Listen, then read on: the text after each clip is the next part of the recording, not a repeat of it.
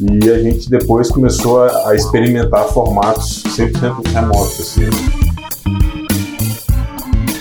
A partir do momento que a gente tirou essa limitação, os ganhos, na verdade, eles vão muito além do fato de ser possível ou não.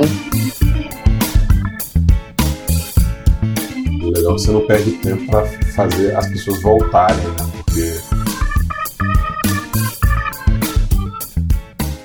Olá, tá começando mais um episódio do Officeless Talks. Eu sou o Renato Contaifer e toda semana tô aqui com a galera do movimento Officeless trocando ideias sobre a cultura do trabalho remoto. E hoje vamos falar sobre o trabalho remoto em atividades criativas. Como gerar ideias e colaborar com a equipe sem as pessoas estarem juntas numa mesma sala. Estou aqui hoje com Flávio Lugeri e Matheus Salles para falar um pouco sobre isso. E aí, Flávio, as pessoas só são criativas debaixo do mesmo teto? De forma alguma, cara. Acho que as pessoas precisam de momentos individuais ali, né, para fazer um, um, trabalho profundo.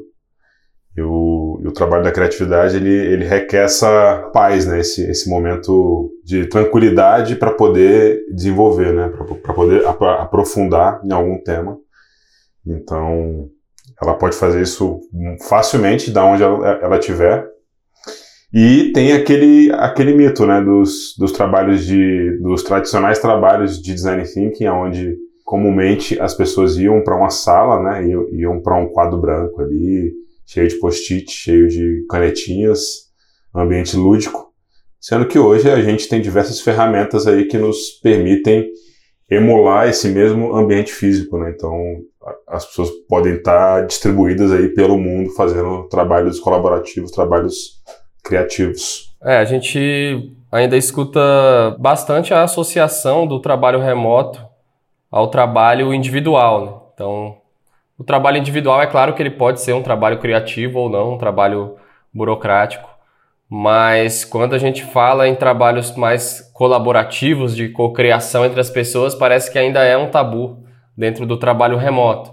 Então, a gente tem aquela visão da pessoa lá sozinha, isolada em casa, trabalhando ali de pijama, talvez, mas trabalhando em alguma coisa que já foi previamente definida e ela está ali só para executar ali individualmente. Né? Então já foi definido alguma coisa em, em, grupo. A partir daquele momento, as tarefas são divididas, distribuídas e cada um pode ir poder fazer aquilo ali de casa ou de algum outro lugar sem problema. Agora, quando a gente começa a falar de atividades mais em grupo, né, e uma, uma geração de ideias em, com várias pessoas é muito comum a gente associar ao ambiente físico, né, de uma sala, com todos esses recursos visuais ali para as pessoas colaborarem juntas. Mas será que não fazer isso online, será que não perde um pouco não dessa dessa magia ali da colaboração? Rapaz, eu vou falar que eu já passei por isso. Só complementando aí, eu, eu vejo isso como um tabu, sim. É, já vi pessoas conhecidas, inclusive, assim, né? Ela tá trabalhando remotamente até certo ponto até o momento que o time precisa fazer alguma atividade junto, então esse é o dia de ter que ir para o escritório, aquela famosa salinha com os post-its colados, ou aquelas paredes que você consegue é, usar a caneta ali e, e, criar ali em cima, então sempre tem esse fator limitador, né, que as pessoas geralmente falam, então já ouvi isso, já presenciei casos assim. É, agora, respondendo quanto ao fazer isso online, é, eu sou uma prova viva disso, a gente já fez, acho que o primeiro design sprint remoto do Brasil, e a gente conseguiu sair de 0 a 100, assim, de forma magnífica, com um time 100% distribuído, é, e não sei se todo mundo conhece o design sprint, mas a gente precisa ali de, de interações é, é, é profundas, ali, de atenção total, 100%, tem que estar todo mundo muito presente no processo, e, e você precisa desenhar juntos, é, é, compartilhar esses desenhos, e foi possível fazer isso. Concordando com o que o Flávio comentou mais cedo, é, a gente usando ferramentas, boas práticas, seguindo alguns procedimentos, guiando essa forma desse trabalho acontecer de forma criativa, a gente consegue chegar é, muito longe juntos. No final mesmo desse design sprint, a gente não perdeu em nada para um design sprint comum, por exemplo. A gente conseguiu executar 100% usando recursos, usando, usando ferramentas e também respeitando o momento individual. Né? Tem parte desse trabalho criativo que é um momento individual. E aí a gente dá um tempo para isso, as pessoas executam, depois a gente se junta e compartilha isso. Então, é, dá, dá totalmente e cada dia mais, assim. As, é, as ferramentas que já existem têm se aprimorado muito, especialmente nessa parte de criatividade colaborativa, e tem, tem se criado mais é, ferramentas que cada vez mais nos auxiliam nesse processo aí. É, eu lembro que acho que hoje esse, o ferramental que a gente tem hoje não tem, assim, não existe desculpa para não fazer atividades criativas remotas, né? Mas eu lembro que a gente já passou por algumas fases assim dentro do Startae, dentro do Officeless. A gente antes fazia o nosso OKR, né, que é o nosso planejamento de metas ali e objetivos do trimestre.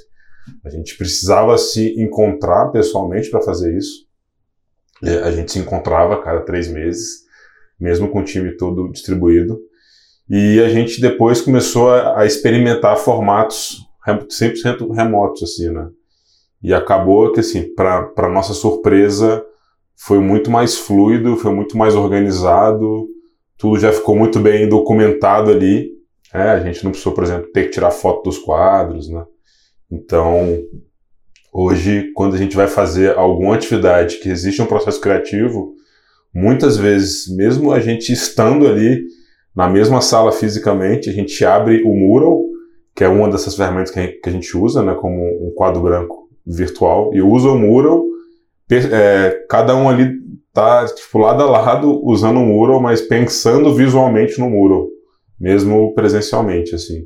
Então, é, foi, foi um shift para a gente sair desse modelo de ter que fazer o nosso planejamento estratégico presencial para fazer remotamente. E é curioso isso, Flávio, que você está falando, cara, porque a gente tirou, a gente já fez isso por um tempo, realmente, e eu estava refletindo aqui, cara, quando a gente tirou essa barreira aí do físico, é, hoje não tem nada assim que nos impeça da gente já conseguir fazer isso amanhã, depois da manhã, e já conseguir esse, planejamento. Antes, são muitas coisas agregadas envolvidas, especialmente por ter um time distribuído, que está em cidades diferentes.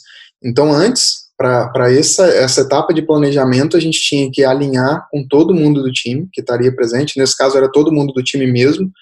E ver as agendas, comprar passagem para todo mundo, enfim, todos os custos agregados, né, da ida, do deslocamento do pessoal, e isso dificilmente vai ser uma coisa que você vai conseguir fazer de uma semana para outra. Né, tem que ter uma prévia organização de compra de passagem, de hospedagem, do tempo que vai estar todo mundo ali dedicado para isso. Então, a partir do momento que a gente tirou essa limitação, os ganhos, na verdade, eles vão muito além do fato de ser possível ou não você fazer isso online mas tem muitas outras coisas envolvidas aí que, que a gente precisa levar em conta antes de tomar essa decisão. E foi algo que ajudou, assim, em todas as áreas. Hoje a gente se encontra presencialmente, sim, mas a gente ressignificou esse encontro, né? Não necessariamente vai, vai ser para fazer trabalhos colaborativos online. Quer dizer que a gente não vai fazer? Não, não quer. Mas não é uma limitação mais. A gente pode, inclusive, fazer e, e às vezes até faz o trabalho colaborativo presencial, ele realmente é super legal, você ter as pessoas juntas ali, né, naquela, naquela sala, naquele ambiente, fazendo essa troca e gerando ideias e colaborando ali realmente juntas em tempo real.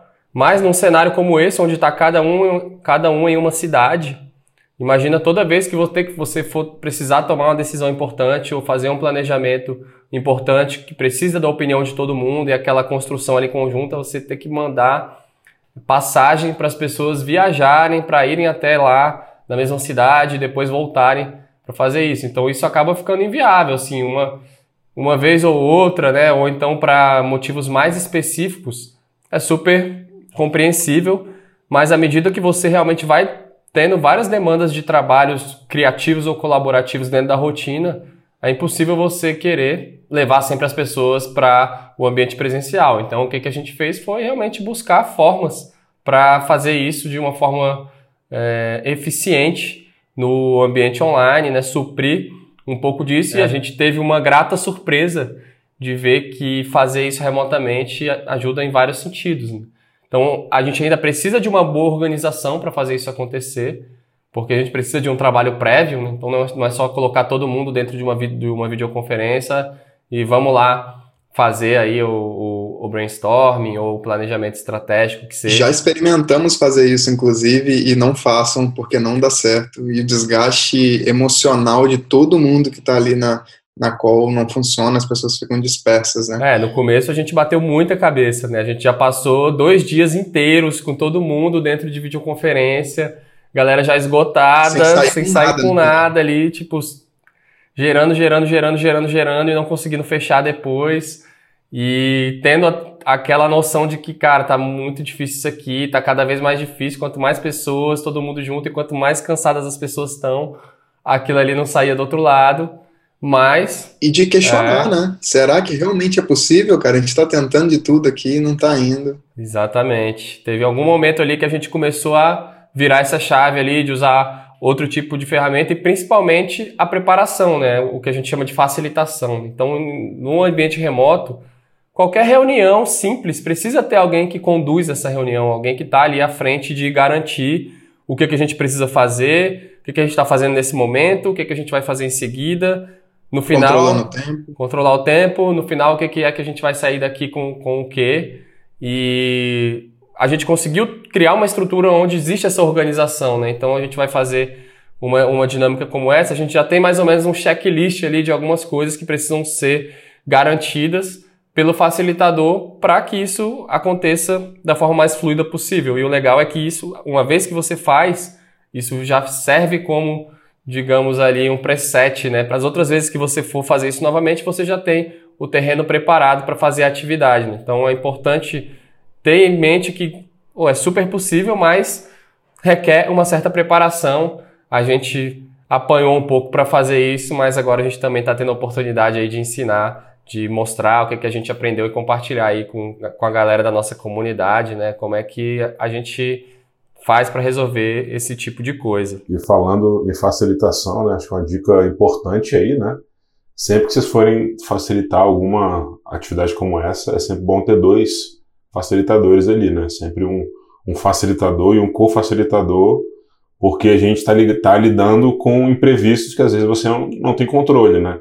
Então, se tem ali uma pessoa que está com, com essa organização na mão e a, a internet dela começa a ficar ruim ou cai, alguém tem que assumir logo na sequência. Né? Uma dica importante aí de lembrar. Além de ser um auxílio, né, para quem está facilitando, um tá ali às vezes no chat mandando um lembrete, Sim. uma coisa, enquanto o facilitador está falando.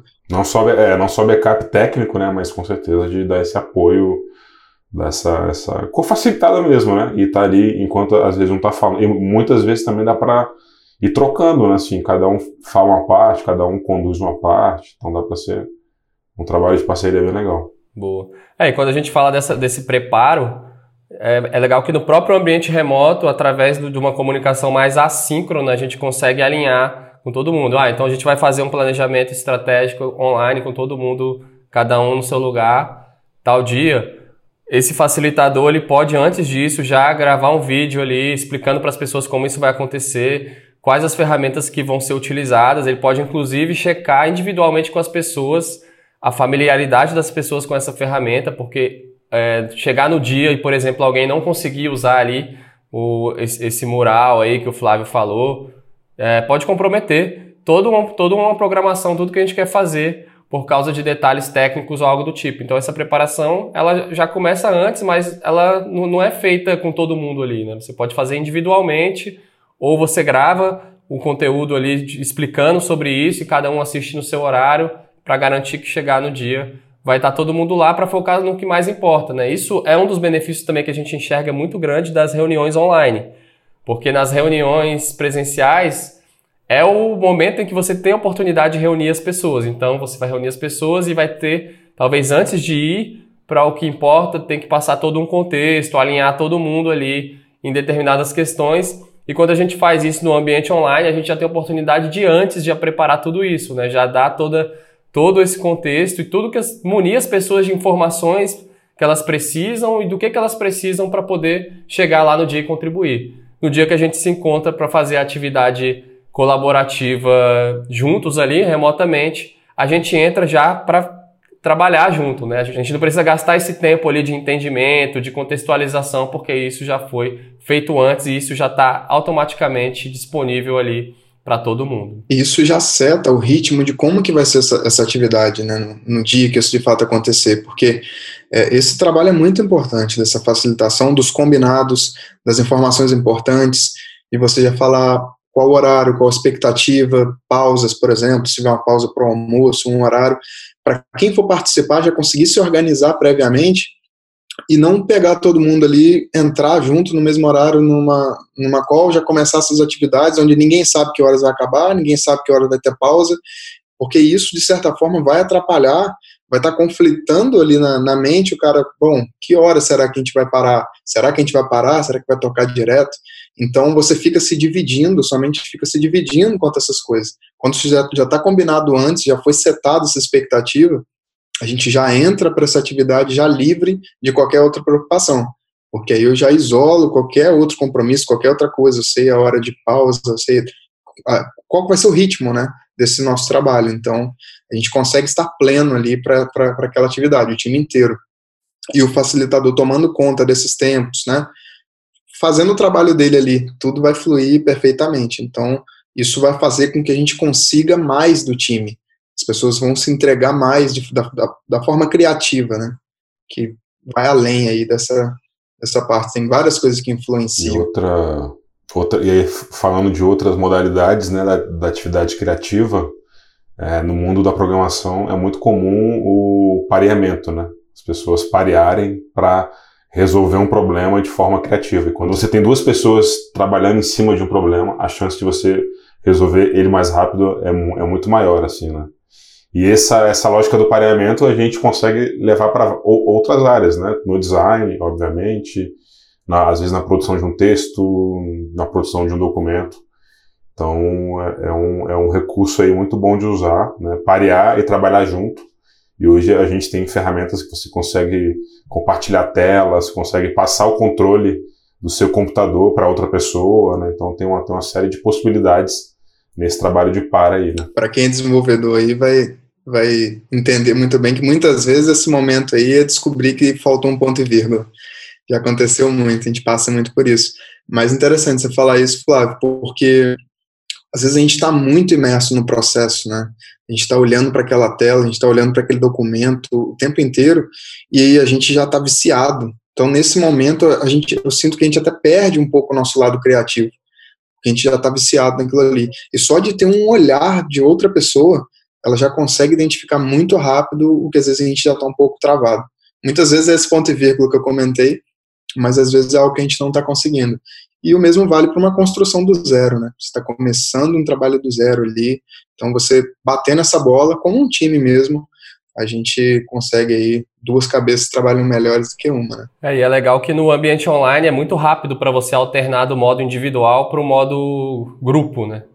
Você não precisa, você está trabalhando, ah, você vai ter que ir lá para uma outra sala, chamar a pessoa e tal, vocês vão se reunir lá, falar alguma coisa, depois cada um vai pegar, áudio subir o andar, descer o andar, voltar para o seu lugar e continuar. Aqui você está aqui fazendo seu trabalho individual, aí você chama a pessoa, pô, bora fazer aqui, vamos fazer esse pareamento, vamos entrar aqui numa call para falar sobre isso, aí vocês entram rapidinho, tal, a linha ali cada um mostra, né, troca feedback, mostra o que está fazendo, um pode, pode inclusive mexer ali no trabalho do outro, né, no, no caso do design aí a gente usa bastante o Figma, né, como ferramenta, onde as pessoas podem realmente mexer ali no próprio arquivo, trabalhar em cima de um mesmo documento, e aí as pessoas colaboram juntas ali, daqui a pouco desliga a videoconferência, volta para o trabalho individual, mas está todo mundo o tempo todo conectado, então você pode estar tá sendo criativo de forma individual, mas você pode estar conectada com a pessoa em tempo real, porque ela também está conectada nas mesmas ferramentas que você.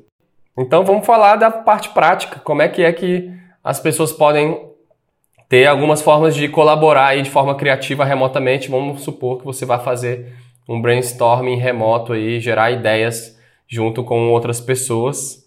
Em primeiro lugar, o que você vai precisar é de um facilitador, então uma pessoa que vai assumir a responsabilidade de cuidar dessa dinâmica isso, isso inclui garantir que todo mundo tem o que precisa para fazer antes do dia, né, em termos técnicos ali, de, de ferramentas, tá tudo funcionando para todo mundo, todo mundo tem acesso a essas ferramentas. O que, que vai ser discutido no dia, então o que, que a pessoa precisa preparar ali, eu já vim com algo preparado para ser discutido no dia e para poder conduzir no, na, durante a atividade. Né? Então a gente usa basicamente três ferramentas, que é um quadro branco virtual, tem alguns aí no mercado, né? A gente gosta muito do Mural, né? Mural.co. É, mas tem também o Miro, tem alguns outros também concorrentes aí que, que simula né, um quadro branco virtual onde todo mundo pode interagir, interagir ali, jogar imagens, criar post-its, escrever e tá todo mundo usando aquela mesma área ali de Canvas. A gente usa também o Zoom, né, para videoconferência e a gente usa também para gravar esse podcast remotamente. Então tá aqui uma um exemplo, né, de uma atividade aí criativa colaborativa que a gente faz remotamente. Então, os três aqui em cidades diferentes. Que também, Contáfer, o Zoom, né? A gente estava falando aqui sobre compartilhar a tela, algumas coisas. É, o Zoom tem recursos incríveis. Então, hoje, na hora de compartilhar a tela, essas coisas, a gente usa o próprio Zoom. E indo além da, do, de compartilhar a tela, ele deixa você é o controle remoto. Ele deixa eu controlar, por exemplo, se o Contaifer compartilhar a tela dele aqui agora, eu posso pedir para eu controlar a tela dele. Então, eu consigo digitar ali através do computador dele, no que ele está mostrando. Então, esses recursos, eles ajudam bastante. Então, dentro do próprio Zoom, ele vai além do recurso da videoconferência, ainda tem algumas coisas acopladas que a gente ganha aí tem demais, cara. Tem uma funcionalidade de salas, né? E você consegue colocar as pessoas em salas diferentes. Isso é muito legal na facilitação de grupos. Porque é comum, né? Você tá com um grupo grande, aí você divide as pessoas em grupos de três pessoas, grupos de dois, de duas pessoas. E você faz isso aqui de uma forma muito rápida, né? Você, cara, tô, eu tô com dez pessoas aqui, eu quero montar quatro grupos agora. Você joga as pessoas para essas salas, daqui a pouco elas voltam tudo todo mundo para cá. E essas salas é legal porque tem todo uma, um sigilo, assim, né? Você não sabe o que está acontecendo em cada sala, que as pessoas estão conversando.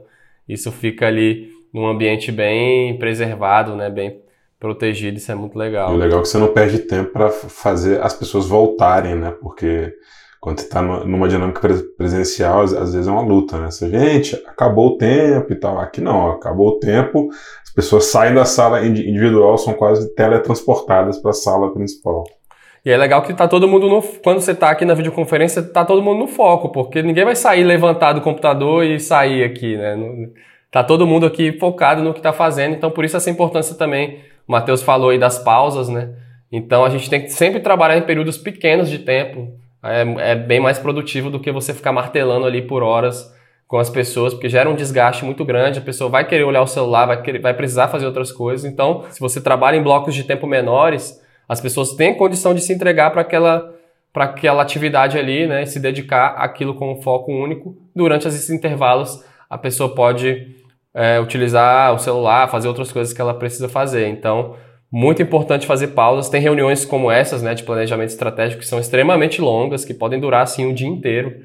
Mas é muito importante ter esse cuidado de fazer isso em blocos de tempo para não comprometer aí a energia mesmo disso, né, e o resultado final. É importante lembrar, inclusive, do, dessa parte da, da, criatividade, né, um mito você querer achar que o fato de estar ali duas, três, quatro horas nessa atividade juntos, que você vai conseguir ficar forçando para produzir alguma coisa criativa. Na verdade, não. Sem pausa, então, quando você faz essas pausas, ali cinco minutos para alguém poder ficar em pé, mexer no celular, fazer qualquer outra coisa, quando ela volta, ela volta pro foco e essa parte criativa, tem vários estudos que comprovam isso.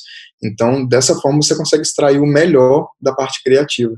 Reuniões extensivas, principalmente para você forçar o que é para ser um trabalho criativo, não sai nada e todo mundo fica muito frustrado. Vira um trabalho cansativo, né, e não criativo.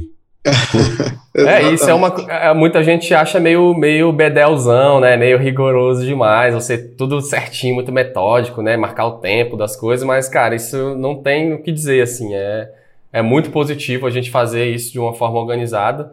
Então, marquem o tempo das atividades para as reuniões terem início, meio e fim. Inclusive, usem o Cuco para isso, né? A gente tem uma ferramenta aí que foi criada pelo Startae, né? E a gente tem muito orgulho de compartilhar e para as pessoas usarem, porque a gente usa, usa bastante e ajuda muito, né? Quando a gente está numa atividade como essa, todo mundo está acompanhando ali. A gente vai deixar o link aí na descrição do episódio do Cuco para quem não conhece. E aí, após tudo isso que a gente falou, deixar uma recomendação que é de inclusão e empatia, no caso de pessoas onde é, pessoas estão no escritório juntas, né, um formato híbrido, onde tem pessoas juntas no escritório e algumas delas estão remotamente. Então, quando forem fazer uma atividade assim, cada um entrar no, pelo seu próprio computador, ir para o seu canto ali, e aqui dentro da videoconferência está todo mundo com uma experiência igual, né? Todo mundo com igualdade aqui de contribuição e de experiência, e a gente sente que isso deixa as pessoas muito mais incluídas, né? Você deixar duas carinhas ali e o resto das pessoas está todo mundo aqui no mesmo computador, numa mesa juntos, fisicamente, já está quebrando ali um pouco como, como essa comunicação acontece, então isso também faz total diferença. Pense sempre na, na experiência de quem está remotamente primeiro e aí utilizar isso como padrão. Para finalizar, a última dica, comece tudo pelo digital, né? Então, como foi falado, a partir do momento que você já começa digitalmente, tudo que você está fazendo está sendo documentado e vai poder ser aproveitado depois, vai ficar disponível para consultas posteriores. Então ajuda muito você começar pelo digital. Você já tem uma documentação automática de tudo que está fazendo. Então são algumas dicas aí para atividades colaborativas remotamente. Iremos falar sobre esse assunto, então se você gostou desse episódio, mostre para as pessoas que trabalham com você que, ou que você acha que também vão se interessar nisso. E se você quiser também sugerir um tópico no nosso podcast, mande uma mensagem para a gente lá no Instagram, a gente está no arroba. Aproveita para seguir o nosso perfil no Instagram. E semana que vem, estamos de volta com outro assunto. Valeu aí, Flávio, valeu. Matheus. Valeu, valeu, valeu. Tamo Valeu. junto. Biofstas. Até mais. Falou.